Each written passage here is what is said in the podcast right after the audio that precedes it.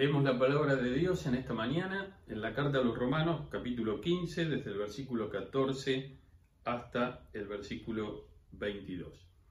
Dice así la palabra del Señor. Mis amados hermanos, estoy plenamente convencido de que ustedes están llenos de bondad. Conocen estas cosas tan bien que pueden enseñárselas unos a otros. Aún así, me atreví a escribirles sobre algunos de estos temas porque sé que lo único que necesitan es recordarlos. Pues por la gracia de Dios soy un mensajero especial de Cristo Jesús enviado a ustedes los gentiles. Les transmito la buena noticia para presentarlos como una ofrenda aceptable a Dios, hecha santa por el Espíritu Santo. Así que tengo razón de estar entusiasmado por todo lo que Cristo Jesús ha hecho por medio de mí al servir a Dios sin embargo, no me atrevo a jactarme de nada, salvo de lo que Cristo ha hecho por medio de mí al llevar a los gentiles a Dios a través de mi mensaje y de la manera en que he trabajado entre ellos. Los gentiles se convencieron por el poder de señales milagrosas y maravillas y por el poder del Espíritu Santo. De esta manera presenté con toda plenitud la buena noticia de Cristo desde Jerusalén hasta llegar a la región de Ilírico. Mi gran aspiración siempre ha sido predicar la buena noticia donde nunca antes se ha oído el nombre de Cristo y no donde otro ya ha comenzado una iglesia. He seguido el plan que mencionan las escrituras, donde dice, los que nunca se enteraron de él verán, y los que nunca oyeron de él entenderán. De hecho, mi visita a ustedes se demoró tanto precisamente porque estuve predicando en estos lugares. En esta mañana queremos tener eh, un mensaje para comenzar la 20 conferencia misionera de la Iglesia.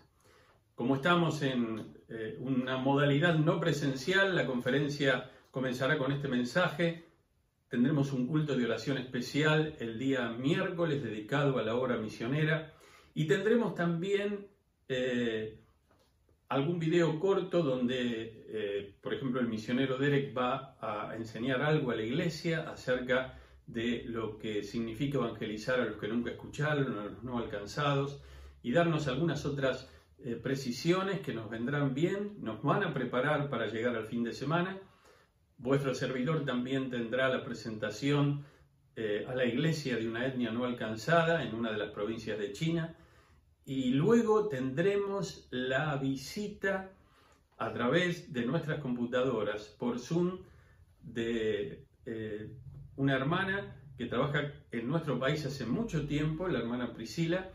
Van a ver ustedes el flyer en pantalla enseguida.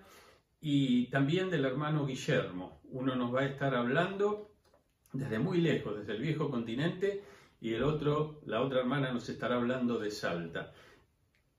Experiencias tremendas, gente con mucha experiencia en la obra misionera. En el caso de Priscila, ella nos va a hablar, obviamente con toda su experiencia de su ministerio, pero también de lo que vivió como hija de misioneros.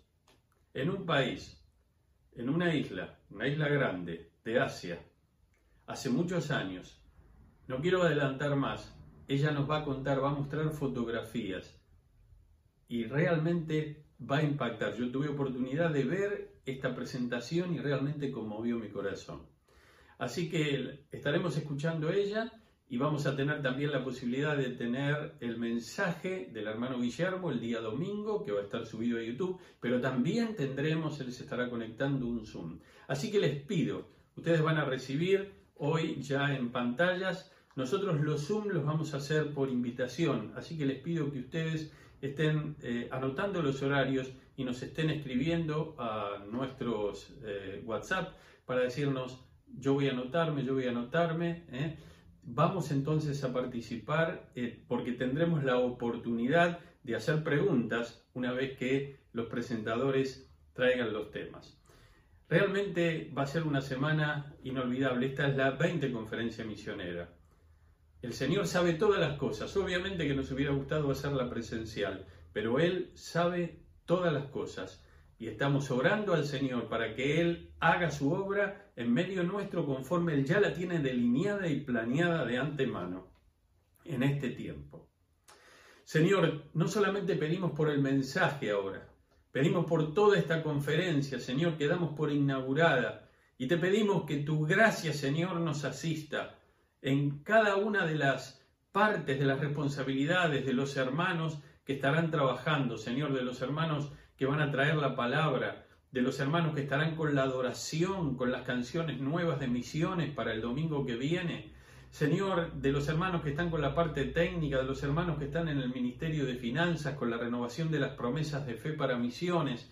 Señor, te pedimos que tú inundes la iglesia de reflexión, de pasión, de fervor y de un deseo que el Espíritu Santo produzca en nosotros de servirte con toda lealtad para que el Evangelio sea conocido desde nuestra misma casa y hasta lo último de la tierra. Te adoramos en esta mañana. Señor, toma tu palabra y toma a este humilde mensajero en tus manos en esta mañana, para que tú nos hables a nuestros corazones. En el nombre precioso de Jesucristo, nuestro Señor y Salvador. Amén. Quisiéramos estar predicando eh, justamente un texto que va a tener como título Vayamos a los que nunca han escuchado. Pero tiene mucha riqueza este trozo de la palabra y seguramente nos hará bien para nuestra vida, nos dará ánimo también a nuestra vida y a nuestra obra, a la iglesia del Señor en Caballito.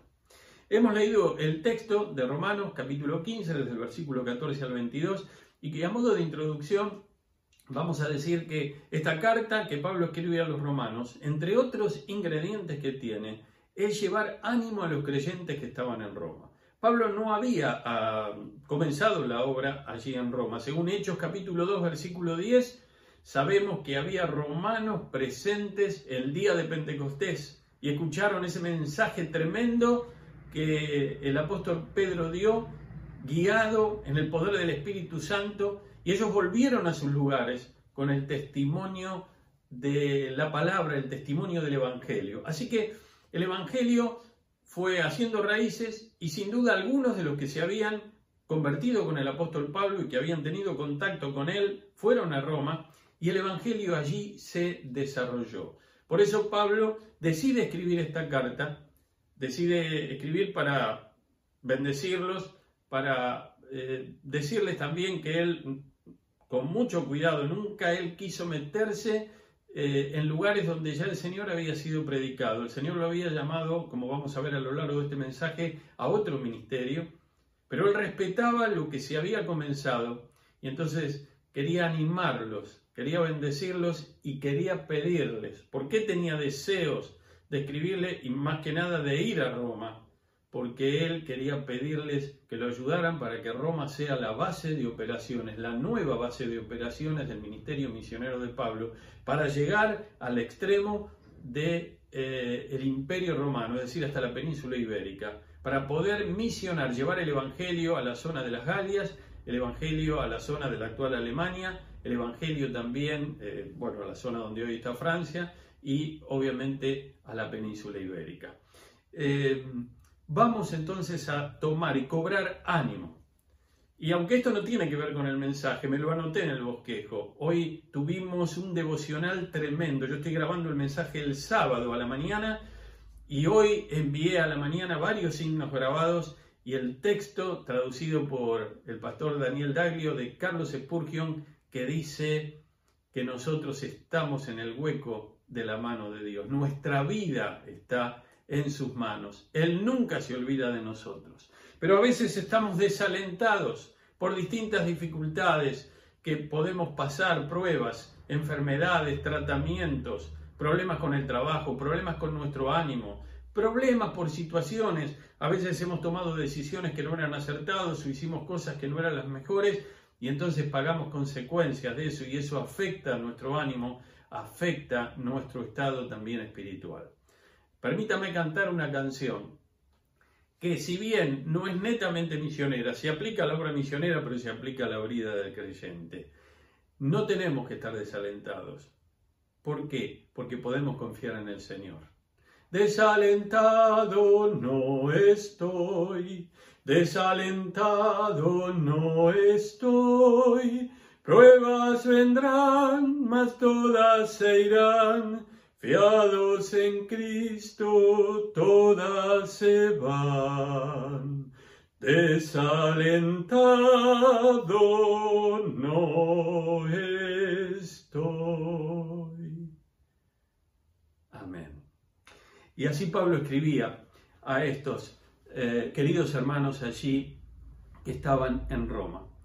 Evidentemente Dios usó la locura de la predicación, como está expresado en el primer capítulo de la primera carta a los Corintios, para llenar con el Evangelio todo el imperio romano. Pablo había sido el paladín humano de Dios para esa tarea, pero aún en otros lugares. El Evangelio fue llegando y fue permeando, como había sucedido en Roma y como había sucedido en varios otros lugares donde Pablo llegaba hacía la obra en las ciudades principales, pero luego esos convertidos, esas iglesias que se establecían, ellos mismos se ocupaban de extender el Evangelio en las regiones, en las comarcas, en las provincias, para inundar todo con el Evangelio de Jesucristo. Así que animémonos, iglesia, en esta mañana.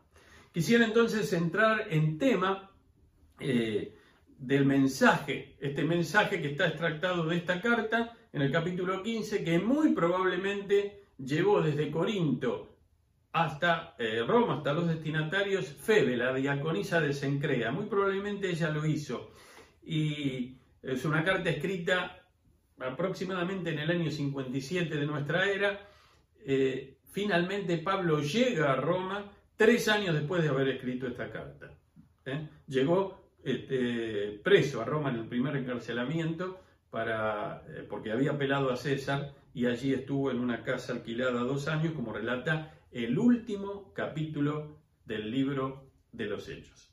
En primer lugar, nosotros leímos el texto y espero que ustedes tengan las Biblias abiertas. Recuerden, estamos en la carta a los romanos en el capítulo 15, desde el versículo 14 en adelante. En primer lugar, nosotros queremos pensar en el mensajero. El mensajero era Pablo, el mensajero de Dios, el misionero, el predicador era el apóstol Pablo. Y este mensajero tiene cuatro características que nosotros queremos eh, describir para hacerlas nuestras como iglesia, como creyentes en este tiempo. Necesitamos misioneros, necesitamos miembros, necesitamos pastores, necesitamos hombres, mujeres, jóvenes, señoritas, con estas características que vamos a detallar. En primer lugar, yo leí el texto, en la nueva traducción viviente, dice el versículo 17 de que Pablo estaba entusiasmado. Él estaba entusiasmado con la tarea que el Señor le había dado. Y yo en esta mañana quiero preguntarte, recién dije que no teníamos que estar desalentados y ahora voy a la antípoda. No solamente que no tenemos que estar desalentados, tenemos que estar entusiasmados. Entusiasmados porque somos herederos de la vida eterna en Jesucristo, porque Él nos ha salvado, nos ha perdonado nuestros pecados y nos ha dado el regalo de la vida eterna. Creemos firmemente en la promesa de Jesucristo, contundentemente en el mensaje del Evangelio para nuestra vida. Así que el futuro nuestro está asegurado. Podrán venir pruebas, podrán venir dificultades. Y el Señor en esta vida nos va a ayudar. Y si en una de esas vamos a partir a la eternidad, porque si el Señor no viene antes, todos vamos a partir a la eternidad, no se termina todo, se da una vuelta de página y recién empieza, porque el apóstol Pablo dijo, prefiero partir, Filipenses capítulo 1, y estar con Cristo, lo cual es muchísimo mejor, porque para mí el vivir es Cristo, por eso le estaba entusiasmado, pero el morir ganancia. Ahí cerquita los dos versículos 23 y 26 de Filipenses capítulo 1. Él estaba entusiasmado.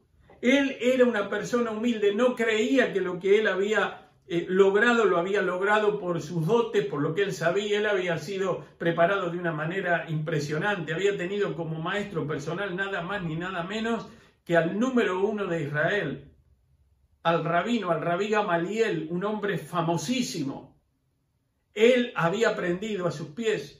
pero sin embargo él no se ufanaba de tener un conocimiento del Antiguo Testamento teórico, no se ufanaba del llamado que el Señor le había dado, todo lo contrario.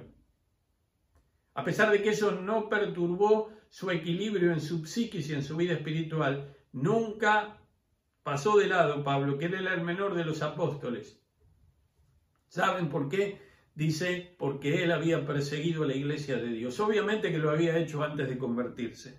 Era un hombre entusiasmado, era un hombre eh, humilde. Él estaba entusiasmado por lo que Cristo había hecho a través de él. Habían pasado varios años, 20 años desde que él había comenzado. Él comenzó predicando en Damasco. Y él había entonces avanzado y estado este, preparándose. Finalmente, él está un tiempo en Antioquía, eh, trabajando allí con Bernabé y luego sale de allí a la obra misionera. Son tres viajes más un cuarto viaje cuando él llega a Roma como prisionero que están relatados en el libro de los Hechos. Él estaba entusiasmado porque durante todos estos años de su ministerio, Dios había obrado y él miraba hacia atrás y decía, no solamente estoy agradecido, Señor, por lo que has hecho, sino que estoy reconocido y todo esto me entusiasma. Realmente Dios es un Dios que nos llama y produce entusiasmo. Es una característica de un hombre y de una mujer llamada por Dios. Si tu vida no está entusiasmada y Dios te ha llamado, entonces algo hay que ver, algo hay que trabajar. Puede ser. No es un pecado a veces sentirse mal, sentirse desalentado por alguna situación que nos tocó pasar, pero debemos cobrar ánimo, debemos remendar las redes y ponernos en marcha otra vez con todo entusiasmo. Él era un hombre humilde, eh, dice justamente que él no se atrevía a, adjudicarse a él mismo lo que Dios había hecho. Dice, tengo pues de qué gloriarme en Cristo Jesús en lo que a Dios se refiere. En Cristo me glorío, no en mí. Primera Corintios 1.31 dice, si alguno quiere jactarse, otra versión dice, si alguno quiere gloriarse, gloríese en el Señor, jáctese, pero en el Señor. Dice el Salmo 105.1, den gracias al Señor, proclamen su grandeza, que todo el mundo sepa lo que Él ha hecho. No lo que nosotros hacemos, nosotros somos instrumentos en sus manos. Hombres y mujeres inútiles somos, siervos, dice la palabra, inútiles somos, pero Él da efectividad a nuestras vidas. Él era un obrero, un mensajero osado, un hombre de fortaleza, un hombre resistente. Realmente con toda osadía llevó el Evangelio. Él fue vituperado, él fue perseguido, él recibió tres veces 40 azotes menos uno, dice 2 Corintios. Él tuvo varias dificultades, golpizas que lo dejaron a veces, parecía un hombre que ya estaba muerto. Sin embargo, él siguió adelante él siguió adelante.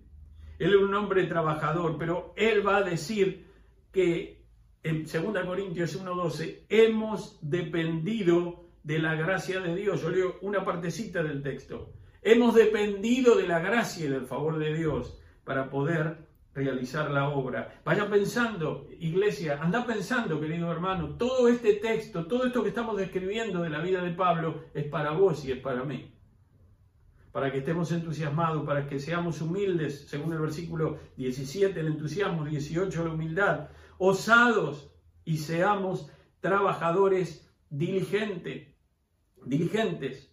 Él había estado en muchos lugares y él había completado la obra. Lo he llenado todo con el Evangelio, desde Jerusalén hasta Iliria, todo con el Evangelio de Cristo. Él hizo frente a dificultades, pero finalizó la obra. Escúchenme, hermanos. Muchos me están escuchando y muchos comienzan su peregrinaje en la vida cristiana y no alcanzan. Aquel que la buena obra empezó, dice la palabra, fieles para completarla en nuestra vida. El problema no es él. El problema es que nosotros a veces empezamos con mucho entusiasmo y a medida que los meses y los años pasan, por distintas dificultades de la vida, nos volvemos atrás y dejamos esa impronta de, de nuevo, de entusiasmo y de lozanía por la obra de Dios, por el servicio al Señor. terminar las cosas que empezás. No dejes las cosas por la mitad. ¿Cuántas veces se nombra algún hermano para realizar una tarea? Y todo empieza con un pico en las nubes. Van pasando los meses y al desinflarse una vida que tiene a cargo una tarea, la tarea no se realiza. No pasó así en Pablo, no porque no tuviera dificultades, las dificultades no solamente impedían la rueda de su ministerio, sino que aún muchas veces tuvo que sufrir en su propio cuerpo. Su misma salud acusó recibo de las dificultades que tuvo que enfrentar, pero él le hizo frente a las dificultades y finalizó. Y entonces podía decir, como hemos leído, lo he llenado todo con el Evangelio de Jesucristo. Él trabajó más que todos, era un hombre trabajador. Si había creyentes, líderes en, el primer siglo de la iglesia que los hubo, trabajadores, Pablo tal vez humanamente hablando era más todavía. Tomemos esto como ejemplo, que, que podamos decir, yo quiero imitarlo, yo quiero imitarlo, Señor. Sé que no soy igual a Él porque tú nos haces distintos a cada uno de nosotros, pero quiero imitarlo. Yo quisiera pedirle a la iglesia que considere el testimonio que la iglesia del caballito y cualquier iglesia de los que me están escuchando, de los oyentes en este mensaje, cada uno de ustedes es parte de una expresión local, todos somos parte de la iglesia de Dios en general, pero en la expresión local, consideren el testimonio de tu iglesia, tu testimonio, el testimonio también de tu vida. Y roguemos al Señor en esta mañana por obreros entusiasmados, humildes, osados y trabajadores. Rogad pues al Señor de la mies que envíe obreros a su mies, que levante obreros y obreras. Esto es imperioso para que el reino de Dios siga extendiéndose y el Evangelio alcance cada corazón cada rincón de la tierra donde hay habitantes que todavía nunca escucharon hablar de Él. Roguemos entonces al Señor. ¿Y quién te dice que rogando al Señor para que envíe obreros, el Señor te llama a vos? ¿Se acuerdan cómo obró con Isaías en el capítulo 6? Primero esa visión tremenda, santo, santo, santo, Señor de los ejércitos, toda la tierra está llena de tu gloria. Y entonces dice que los quiciales de, las puertas se estremecían, en esas bisagras donde se calzaban los grandes pórticos, se movía todo. Algo había pasado.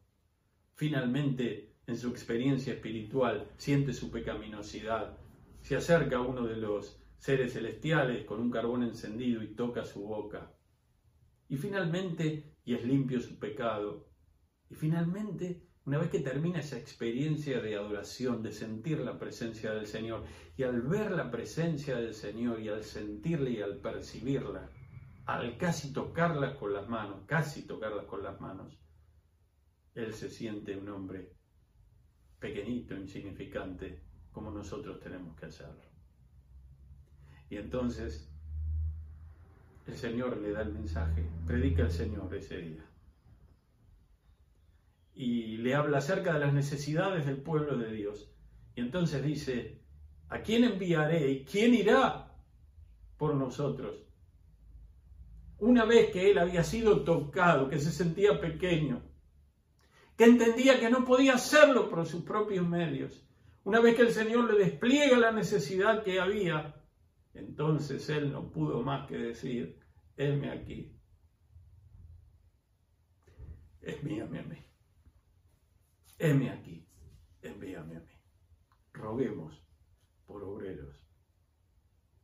Roga por tu vida. No vaya a ser que el Señor te esté llamando en estos días a vos. En segundo lugar, en esta mañana queremos pensar en los destinatarios. Los destinatarios de estos versículos y de toda la carta eran los creyentes que estaban en Roma. Los creyentes que estaban en Roma. Y yo quisiera llevarlos a ustedes al capítulo 16. Permítanme llevarlos al capítulo 16 de la carta a los romanos. Eh, allí hay saludos personales y ustedes se van a dar cuenta cuántos creyentes. Ahí no había templos. Fines del siglo II comenzaron los primeros templos, principios del siglo III, pero hasta entonces las iglesias se reunían en casas. Y entonces va a decir, lo voy a leer rápidamente, porque aunque aquí no hay eh, conceptos importantes de doctrina, pero igual está metido el mensaje. Esto anima nuestra vida. Y obviamente que en esta, en esta lectura que es tan fácil de leer, narrativa, de saludos, hay mensaje para nosotros. Los destinatarios eran, entre otros, Febe, 16.1 de Romanos, la cual es diaconisa en la iglesia de Sencrea. Que la recibáis en el Señor. Seguramente, por eso dijimos que muy probablemente ella llevó la carta, porque si la tenían que recibir, la recibéis en el Señor como es digno de los santos. Nosotros como creyentes tenemos que recibir bien a los que vienen de afuera. Esto tiene que ver con la obra misionera. Dios ejercita porque justamente uno de los problemas que nosotros tenemos para hacer la obra misionera es que nos cuesta ir a los que son distintos a nosotros.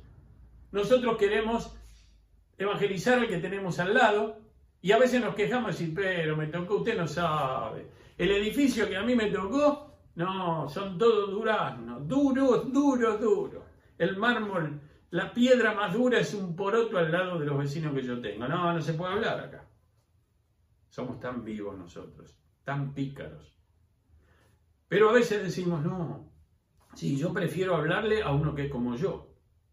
A un, argentino, un cordobés, yo prefiero mejor hablarle a los argentinos, pero que sean cordobeses. Y un tucumano dirá, pero yo la verdad que me encuentro mejor hablándole a un tucumano. Nosotros tenemos que recibir como es digno de los santos y ayudar en cualquier cosa en que se necesite, dice el versículo 2, porque ella ha ayudado a muchos y a mí mismo. Cada vez que recibimos un creyente de otro país, no olvidemos que esos creyentes han ayudado a otros hermanos. Y si no lo han hecho, no importa, porque nosotros lo hacemos como para el Señor. Hay otro texto que dice eso. Pero la inmensa mayoría de ellos vengan de donde vengan, también han ayudado a otros donde estaban antes. Y esto es lo que las iglesias, el pueblo de Dios, tienen que hacer. Tenemos que ayudar, esto es vital para la obra misionera. Justamente Pablo les iba a pedir que Roma sea la base de operaciones. Y él tenía que ir a Roma seguramente pasar por allí. Cuando hice el servicio militar, me incorporaron un 6 de marzo el 6 de marzo de 1978 fui incorporado, el año del Mundial. Así que llegué a Bahía Blanca, comando del quinto cuerpo de ejército, policía militar, en donde a mí me tocó, preparación en infantería, y enseguida, a los dos días, nos llevaron a Sierra de la Ventana, a un antiguo hotel que habían construido los ingleses en ese lugar, para hacer la instrucción militar. Yo sé que las generaciones que me escuchan de jóvenes no entienden nada de esto, pero los que tienen algunos años, lo que hicieron la colimba, me van a entender. Entonces, me llevaron a ese lugar y justo se daba que a la semana de estar haciendo la instrucción militar en Sierra de la Ventana, yo tenía la fecha para dar el primer examen en la facultad. Había hecho todo el curso de ingreso en el año que había pasado Ahora tenía que dar el examen, pero estaba en el servicio militar. Y un compañero que yo ni conocía, que se llamaba Sobol, no sé si me estará escuchando, supongo que se habrá recibido ingeniero electrónico, porque él empezó a estudiar ingeniería electrónica y yo ingeniería eléctrica, resulta de que pidió permiso para que lo dejen ir a la misma universidad que yo tenía que dar el examen, y se lo dieron. Y cuando yo vi que él le dieron permiso para venir a Buenos Aires, pedí también el permiso y me lo dieron. Así que nos dejaron salir a los dos y por una semana, porque teníamos un examen de matemáticas, no me acuerdo el orden, otro examen de física y otro de comprensión de texto, había que dar el examen. Había que dar tres exámenes en el transcurso de una semana. Llegamos a Buenos Aires, repasé, tenía todo bastante fresco, di los exámenes y había que volver. Así que quedamos con él en encontrarnos en, Plaza Constitución para tomar el tren a Bahía Blanca. Pero resulta que cuando llegamos a Bahía Blanca era tarde, eran como las diez y media de la noche, once y media se habrán hecho. Ni pensar en ir al cuartel que estaba en las afueras de la ciudad. Nosotros no sabíamos el santo y seña. A ver si llegamos en un callejón que llevaba a la entrada del cuartel y alguno empieza alto, alto y empiezan a los tiros. Nosotros éramos nuevos. Entonces, a mí me habían dado una dirección de una familia creyente. Así que le dije a este muchacho que era judío, que estaba conmigo, Digo, vení, vamos que yo tengo un lugar donde podemos dormir. No conocíamos Bahía Blanca, ni sabíamos a dónde ir. Así que fuimos a ese lugar, toco el timbre, serían las 12 menos cuarto de la noche. Me atiende un muchacho que se levantó de la cama, un poquito más grande que yo, yo tendría 19 años y usted tendría 23. Y le empiezo a decir, yo soy de la iglesia de Lanús. Y a mí me manda la hermana tal y me dijo que, y no me dejó terminar. ¿Vos sos creyente? No me tenés que decir más nada, vení. Me subió a la casa. Entró el judío detrás mío. Se fue él a dormir con los hermanos que eran más chicos y nos dio, justo en el dormitorio había dos camas. Allí dormimos. Pero a la mañana nosotros a las seis nos teníamos que ir porque había que llegar a las 7 al cuartel. Estábamos a media hora. Así que me dijo, vos salís, ahí está la llave, abrí, después la tirás por, por donde está ahí el tema de las cartas, no te hagas problema. No fuimos, nunca lo había visto en mi vida, ni él me había visto a mí. Cuando salimos de ese lugar, rumbo al colectivo, el judío que estaba conmigo, mi, mi compañero, me dice, pero dice, pero ustedes, dice los evangélicos, dice, ¿tienen gente así? ¿Todos son así ustedes? Y yo me agrandé, yo me agrandé. Estaba así hinchado yo, de orgullo espiritual y saqué pecho y dije, nosotros, nosotros en todo el país tenemos. Donde nosotros vamos, tocamos el timbre, decimos que somos creyentes y ahí tenemos un lugar. Bueno, yo se la exageré, pero no sé si se la exageré tanto. Así eran estos que habían recibido la carta. Y Pablo les decía que es digno de los santos que se ayuden. Esto tiene que ver cuántas veces en la antigüedad, cuántas veces en la historia hemos tenido o han tenido nuestros antepasados que recibir un obrero para ayudarlo a descansar, a pasar la noche, un lugar donde bañarse, donde descansar y comer, para seguir su viaje, para realizar la obra de Dios. ¿Cuántas veces lo habían recibido a Pablo de la misma forma en aquel entonces? Saludad aquí, Priscila, versículo 3, mis colaboradores en Cristo Jesús, que expusieron su vida por mí. ¿Por qué hablo de esto? Porque esos que estaban en la iglesia en Roma, si bien no eran tantos en número, pero eran unos cuantos que están en este capítulo, había personas de alto nivel social y personas de no tanto nivel social. Sin embargo, aquí se ve que había creyentes fieles. Aquila y Priscila pusieron su pellejo expusieron sus vidas para resguardar al apóstol Pablo en una oportunidad. Y él no se podía olvidar. Esos miembros necesitamos, necesitamos obreros que vayan a los que nunca han escuchado, pero necesitamos una iglesia que sostenga las sogas, que se juegue por la obra de Dios y por el respaldo de sus misioneros. Expusieron sus vidas, versículo 4, los cuales no solo yo doy gracias, sino también todas las iglesias de los gentiles, todas las etnias gentiles que tuvieron que ver con el Evangelio, dan gracias porque al estar eh, en condiciones, porque al haber preservado mi vida, Dios siguió usándome como mensajero, pero yo debo esto a ellos y al Señor que tocó sus corazones. Saludar también a la iglesia eh, de su casa.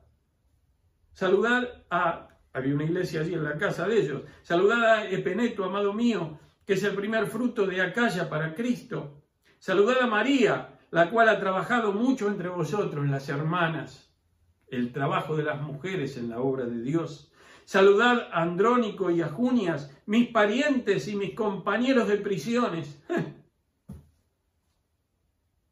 compañeros de prisiones, por el Evangelio, ¿no?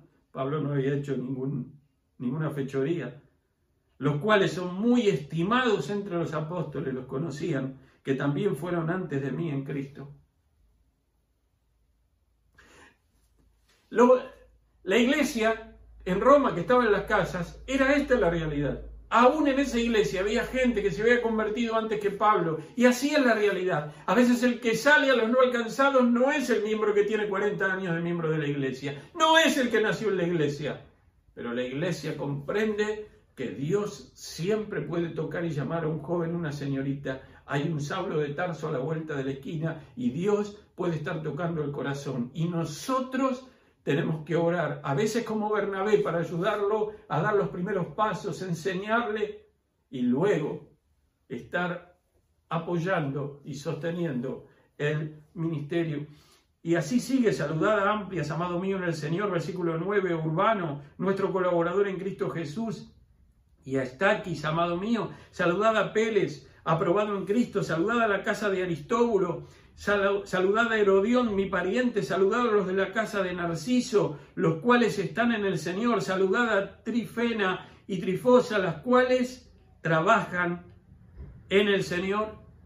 Saludad a la amada Pérsida, la cual ha trabajado mucho en el Señor. Saludad a Rufo, escogido en el Señor y a su madre y mía. Saludad, saludad, saludad, saludad. Mas os ruego, hermanos, dice en el 17, que os fijéis en lo que causan divisiones y tropiezos en contra de la doctrina que vosotros habéis aprendido y que os apartáis de ellos. Porque tales personas no sirven a nuestro Señor Jesucristo, sino a sus propios vientres, y con suaves palabras y lisonjas engañan los corazones de los ingenuos. Y así va a seguir y va a terminar. Y luego da los saludos de los que estaban con él. Los saludan Timoteo, mi colaborador, y pone en el versículo 22, yo tercio, que escribí la epístola, la carta, os saludo en el Señor. Fue el amanuense de Pablo, tercio de la carta a los romanos. Os saluda Gallo, hospedador mío y de toda la iglesia. En la casa de Gallo, allí en Corinto, había una iglesia y funcionaba. Os saluda Erasto, tesorero de la ciudad, y el hermano cuarto. La gracia del Señor Jesucristo sea con todos vosotros. Amén. Quise recordar estos nombres, porque ellos son los que Pablo tenía en su mente y en su corazón. Y al leer estos nombres pienso en tantos de ustedes que forman la iglesia de Caballito. Y vos que me estás escuchando estarás eh, eh, pensando en hermanos de tu iglesia. Miren, ninguno de nosotros es perfecto. Ninguno de nosotros es perfecto. Pero cuando Dios o nosotros dejamos que Dios haga su obra en nuestros corazones, ¿cuánto Dios puede hacer con las iglesias? ¿Cuánto Dios puede hacer con las iglesias? Somos las entidades, si me permiten el término, para la extensión, los agentes, la iglesia, agente del reino de Dios ni las multinacionales más grandes pueden tener la bendición que Dios ha dado a los creyentes y a la iglesia. Eran creyentes, eran pocos, bueno, tal vez no eran tantos comparado con la población de Roma, pero estaban llenos del Señor.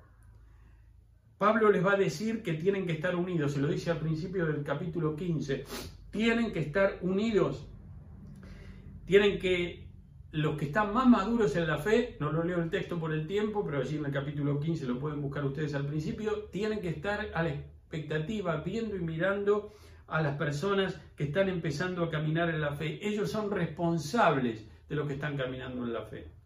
Cuánto cuidado tenemos que tener con las decisiones, con, con las posturas, con las cosas que hacemos, los que tenemos años en la obra de Dios.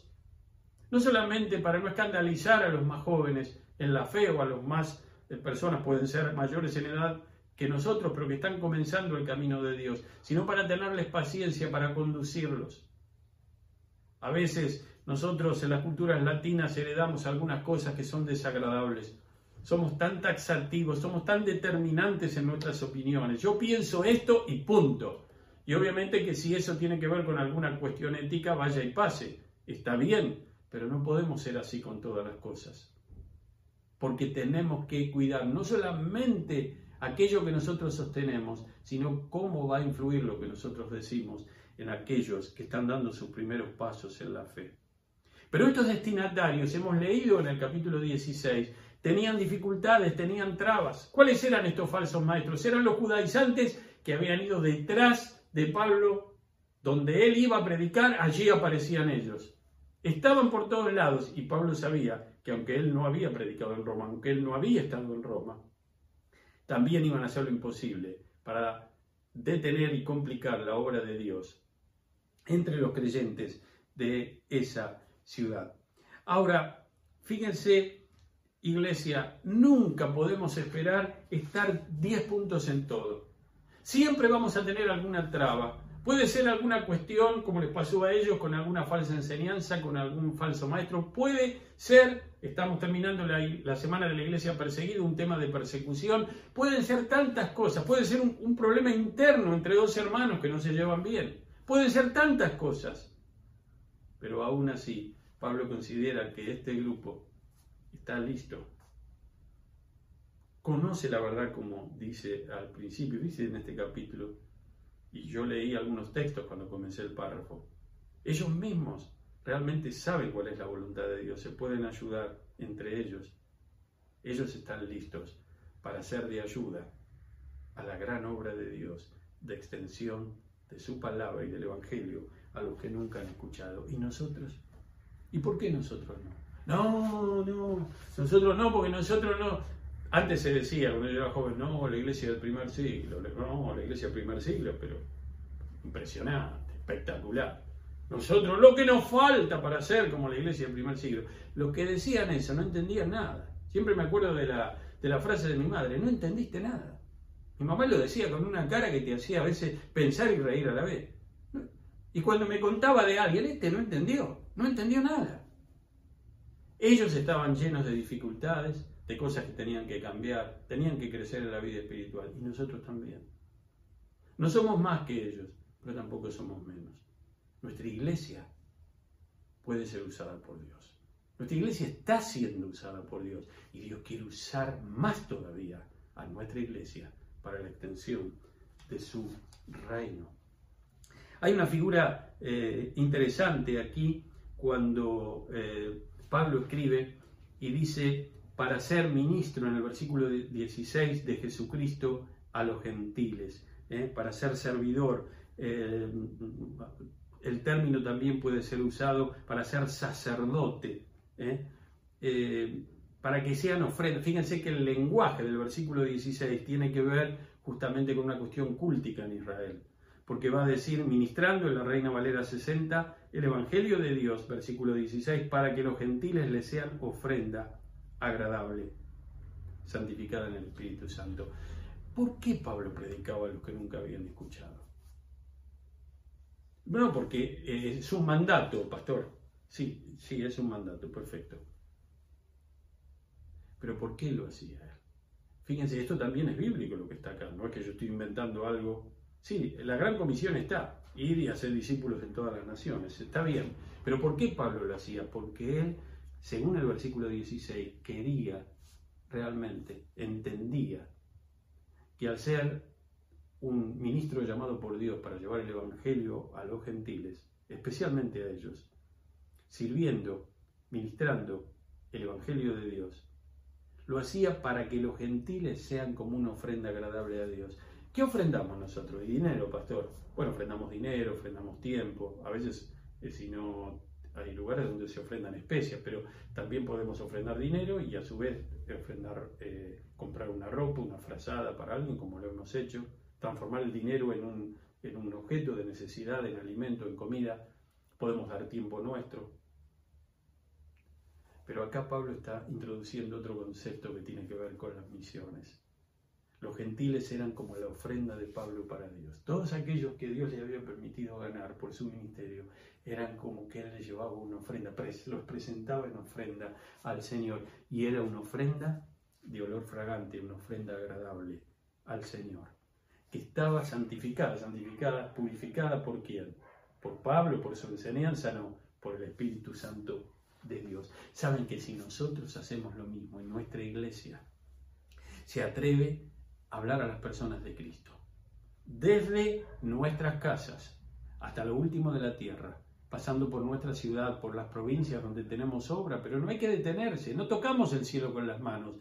Eh, hicimos lo que teníamos que hacer y tenemos que hacer más todavía pero llegando también a lugares donde nunca Cristo fue escuchado, donde la gente no sabe de Jesús. No, pero pastor, de eso no hay ahora. No hay, no hay. Ya vas a ver en esta conferencia misionera cuántos lugares hay donde Cristo no había sido anunciado y se llegó con el Evangelio. ¿Y cuántos hay todavía que no han escuchado del Señor? Los no alcanzado casi un tercio de la población del planeta. Así que Roguemos entonces. Antes pensamos en nosotros individualmente y rogamos por obreros. Y ahora pensamos en los destinatarios, en la iglesia que estaba en Roma, los creyentes, y pensamos en nuestra iglesia y pedimos que nuestra iglesia sea unida como Pablo les pide a ellos, porque al estar unidos iban a poder contrarrestar los embates de los judaizantes, de los que venían a confundirlos. estar unidos y estar dispuestos.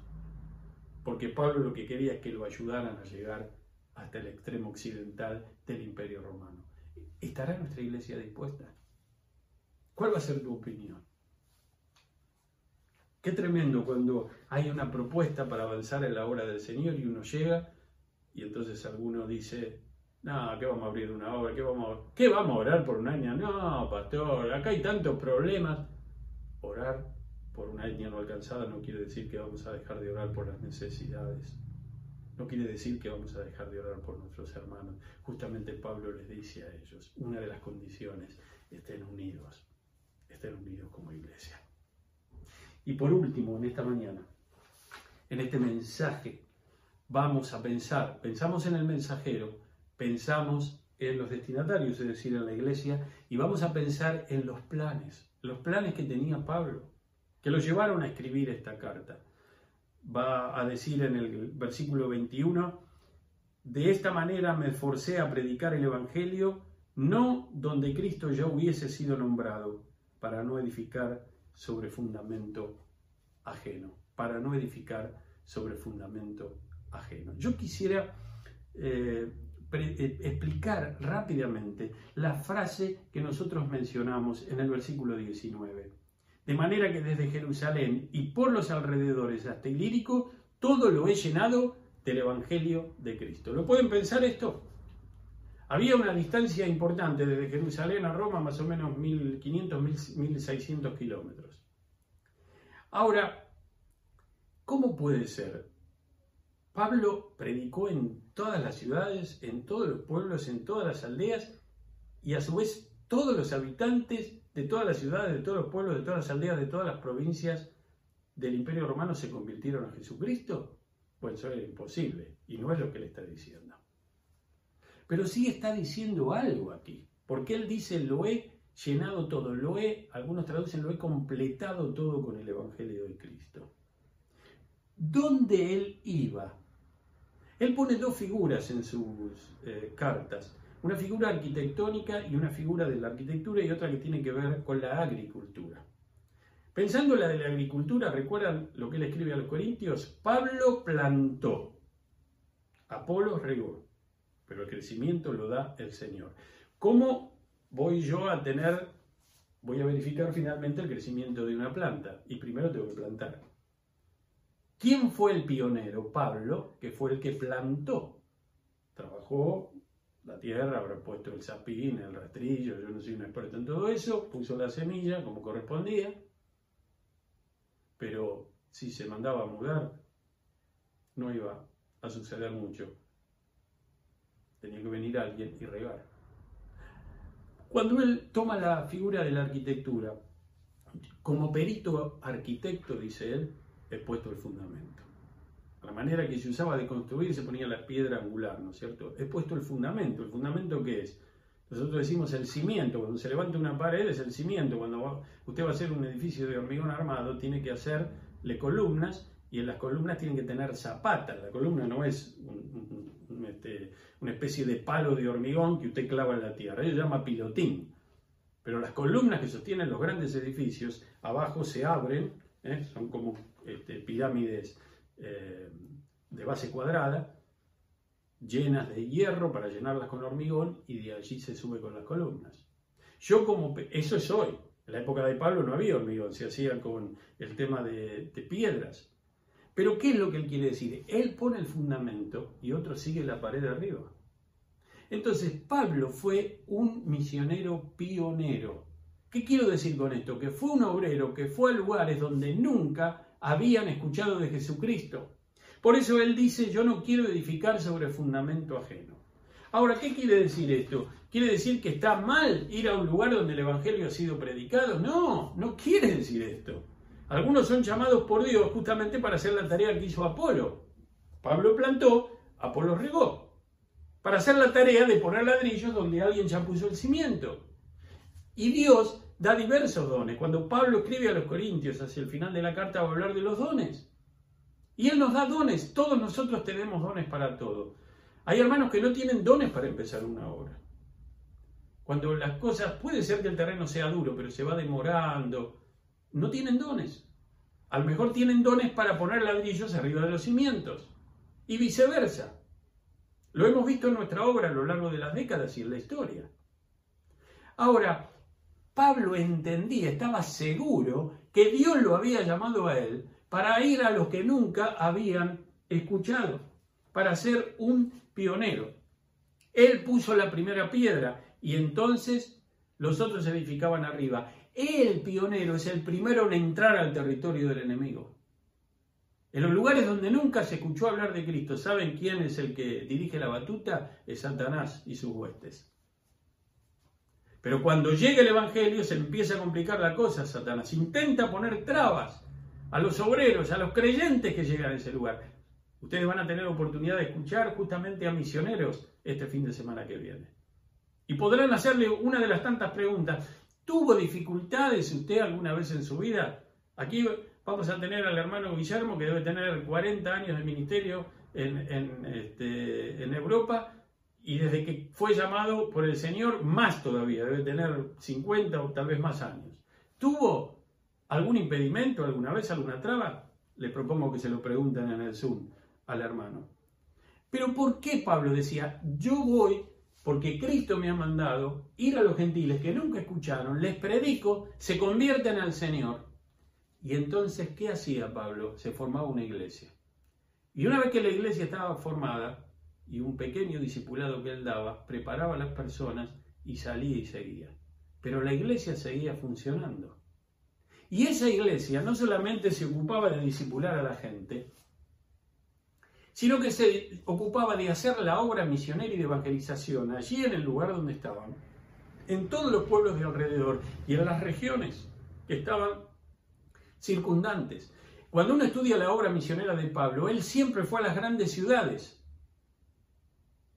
pero luego el Evangelio seguía permeando. Cuando él escribe a los tesalonicenses en el capítulo 1 de la primera carta, dice que el testimonio de esta iglesia era tremendo, que en todos lados escuchaban realmente loas de lo que estos creyentes hacían, de cómo hablaban de Jesucristo y de cómo ellos mismos habían pasado de las tinieblas a la luz, habían dejado los ídolos para seguir a Dios y ese mismo testimonio ellos estaban llevando a otros para que se unieran y alabaran al Señor Jesucristo, alabaran al Señor.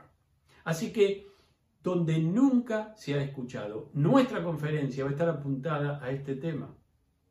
¿Por qué? Porque es la tarea que falta, Mateo 24, 14, y será predicado este Evangelio del Reino para testimonio a todas las naciones, a todas las etnias, y entonces vendrá el fin. Pero pastor, ¿y entonces qué vamos a hacer? ¿Dejamos de hablar en la Argentina? No, no dejamos de hablar en la Argentina. El problema es si seguimos hablando en la Argentina y no hablamos nunca los que no escucharon. Tenemos que hablar aquí, tenemos que hablar allá. Hace unos 20, 30 años atrás, ¿saben cómo estaba dividida la Fuerza Misionera Mundial? ¿Saben cómo estaba dividida? El 1% de los obreros estaban entre los que nunca habían escuchado. Y el 99% de los obreros en campos donde Jesucristo ya había escuchado, ya, había, ya era conocido. ¿Qué se quiere decir esto? Porque algunos dicen, pero pastor, ¿usted me va a decir que todos los que están acá en la Argentina, en Buenos Aires, son todos creyentes? No, no estamos diciendo eso. Lo que estamos diciendo es que cualquiera que viva en Buenos Aires tiene una Biblia a su disposición. Una. Tiene 30 versiones del Nuevo Testamento y un poco menos de versiones bíblicas a su disposición. Las tiene en papel, las tiene en internet. Tiene creyentes, si no, no tiene un compañero de trabajo o un vecino en su edificio tiene creyentes a su alrededor, puede escuchar problemas de radio, puede escuchar sermones por televisión, tiene iglesias, va caminando y se encuentra con iglesias. Hay cruces por todos lados en Buenos Aires. Hay pastores por todos lados, hay creyentes por todos lados. Tiene acceso, si quiere, puede. No que nosotros no le tenemos que hablar, pero tienen acceso. Pero los que nunca han escuchado de él no tienen acceso, no tienen a quién ir, no tienen a quién preguntarle, no tienen a quién escuchar.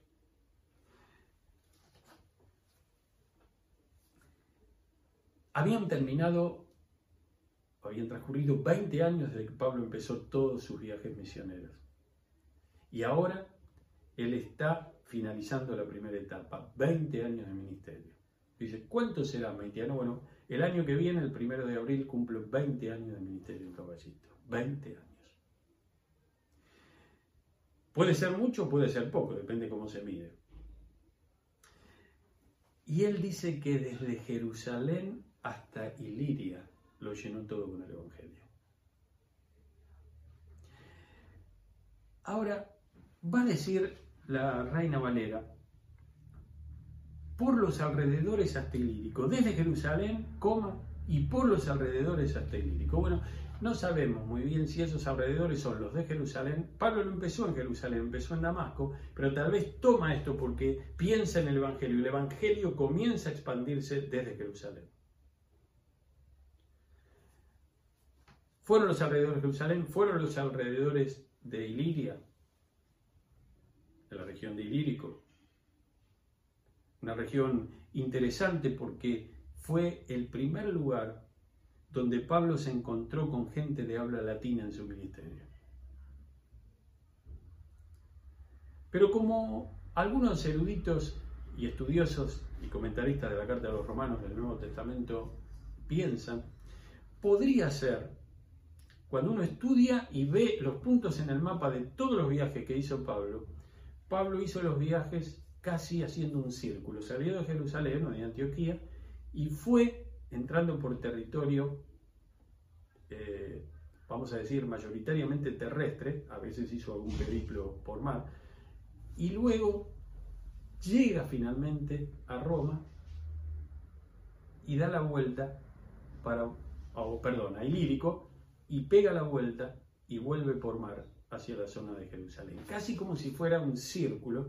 Eh, yo se los tendría que marcar a ustedes aquí. Aquí está Jerusalén, Ilírico, pega la vuelta por el Mar Grande Mediterráneo, Jerusalén. Obviamente que no fue así porque él fue entrando a los diferentes lugares donde permaneció un tiempo haciendo la obra. Ahora, cuando él hizo todo esto y dice que completó, ya no había región, ya había abierto, ya había estado en los lugares que el Espíritu lo guió y de allí se difundió el Evangelio. La pregunta es, ¿qué había sucedido en todos 20 años? las vidas de miles habían sido cambiadas. Sin Cristo estamos vacíos. Con Cristo nuestras vidas están llenas. Y en segundo lugar, fue donde reinaba la idolatría. Donde reinaba la idolatría, recuerden que el emperador se hacía adorar como un dios también, el emperador romano, entre tantos ídolos que había. Durante siglos el diablo había estado reinando en esas regiones, pero allí llega Pablo. Desde Pablo a nosotros pasaron 20 siglos, un poquito más. 20 siglos desde la época de él, todavía no llegamos al, al este, 2060, digamos. Hoy todavía tenemos etnias. Yo voy a presentar eh, en los días venideros una etnia que es no alcanzada.